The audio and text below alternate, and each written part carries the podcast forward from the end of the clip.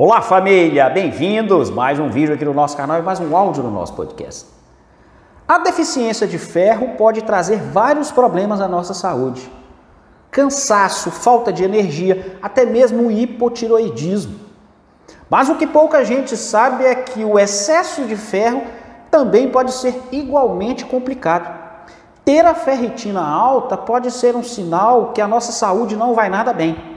Então, nesse vídeo, eu quero trazer para você quais os principais sinais e sintomas da deficiência de ferro, as pessoas mais sujeitas à anemia, como é conhecida, e o que fazer nesses casos. Mas também quero falar sobre o excesso. Que excesso é esse? Quais os problemas que o excesso de ferro pode trazer à sua saúde e também o que fazer nesses casos. E já adianto para vocês, aqueles valores que vêm no seu exame de sangue não refletem a realidade de níveis adequados, níveis saudáveis de ferro.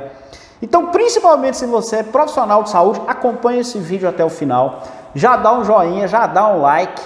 E eu gostaria que você comentasse abaixo. Você sabia que o excesso de ferro pode ser ruim para a sua saúde? Sim ou não? Comente abaixo. Antes de mais nada, muita gente está reclamando que não está recebendo meus vídeos novos. Pessoal, é porque você precisa curtir o vídeo. Se você não curte o vídeo, o YouTube para de mandar meus vídeos para você. E claro, você precisa estar inscrito no canal.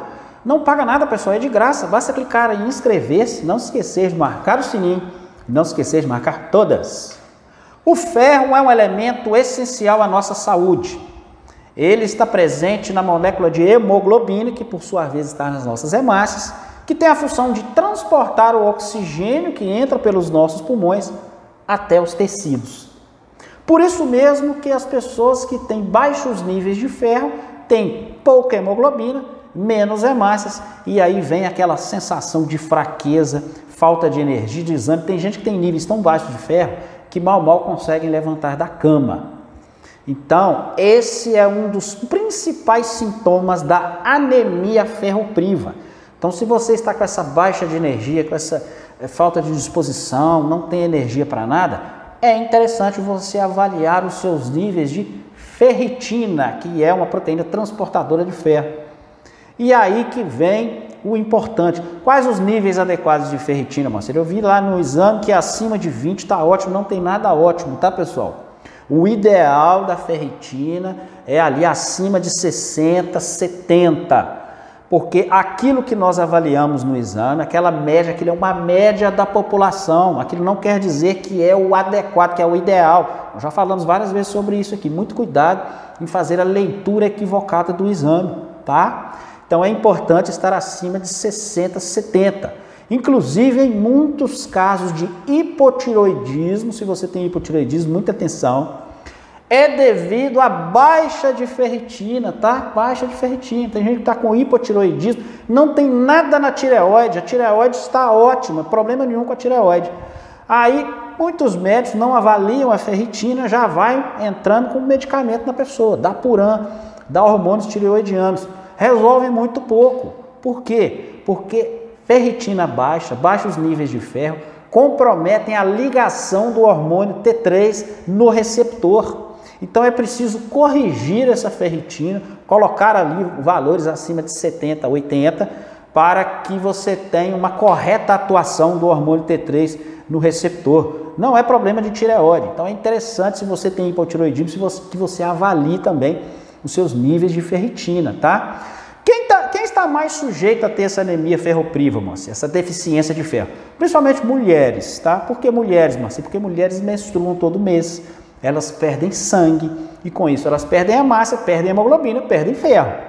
Então, se você é mulher e tem um fluxo menstrual muito intenso, muito grande, é interessante você avaliar os seus níveis de ferritina para ver se não está muito baixo.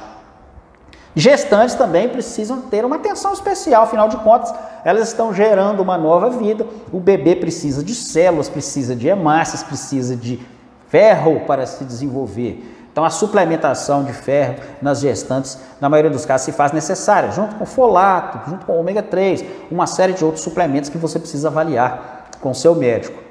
E finalmente, pessoas vegetarianas e veganas, tá? Cada vez mais esse estilo de vida, vegetariano e vegano, mas aí tem um problema, porque os vegetarianos e veganos não comem carne, principalmente a carne vermelha, que tem muito ferro M. E o ferro M de origem animal, ele é muito mais absorvido do que o ferro não M, que está presente nos vegetais, ali, feijão, nas folhas verdes. Muitos vegetais têm ferro, mas é ferro não M e aí a absorção é baixa. Então, se você tem esse estilo de vida vegetariano ou vegano, é importante que você verifique seus níveis de ferritina, tá? Muito importante. Você pode estar com anemia ferropriva e nem sabe. Mas agora vem outra questão que está preocupando cada vez mais, que é o excesso de ferro. Sim, excesso de ferro pode trazer vários problemas à nossa saúde. Ora, mas assim não estou entendendo. O ferro é saúde. Quanto mais ferro, melhor. Se eu tenho altos níveis de ferro, tem mais hemoglobina, mais hemácia, vou transportar mais oxigênio, vou ter mais saúde. Não, não é assim. Tá em bioquímica, em fisiologia, não é quanto mais melhor. É um equilíbrio. E um excesso de ferro no nosso sangue traz muito problema. Por quê? Porque o ferro é um oxidante, ele é um doador de elétrons.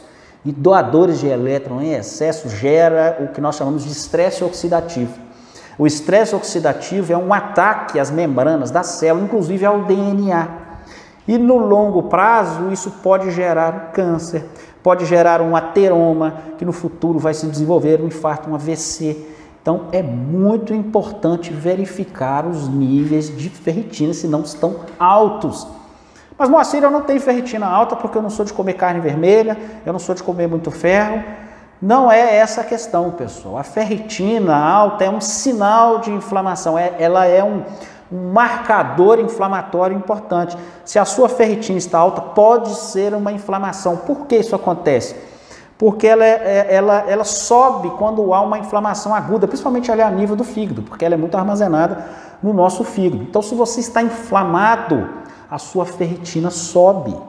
Tá? Aquela inflamação, principalmente aquela inflamação subclínica, que nós sempre falamos aqui, aquela inflamação que você não sente nada, não sente dor, não tem febre, não tem nenhum sintoma, mas com o passar do tempo essa inflamação vai gerando uma série de estragos no nosso corpo. Pode gerar o futuro Alzheimer, o futuro AVC, o futuro infarto, o futuro câncer. Então é muito importante, se você verifica que a sua ferritina está alta, pode ser um sinal de inflamação. O que, que é alta, moça? Porque eu vi lá no exame que para homens acima de 400 é normal. Não tem nada de normal, tá, pessoal? Conforme eu falei e vou repetir aqui, aquilo é uma média da população, aquilo não é o ideal, não é o adequado.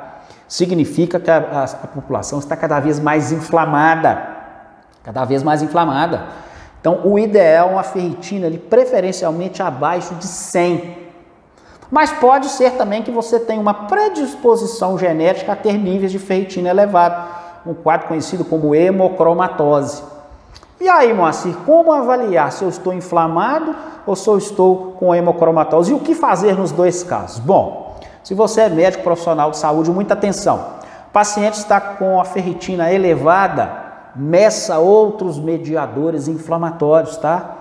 é interessante que você, por exemplo, verifique os níveis de fibrinogênio, de proteína C reativa ultrassensível, os níveis de ácido úrico, que também é um, é um marcador inflamatório importante, que você verifique se ele não está com a insulina alta, tá? Porque a insulina alta gera ali é, um processo de resistência à insulina, é um processo inflamatório também. Então, avaliar outros mediadores inflamatórios. Esses mediadores estão altos, esse paciente está inflamado.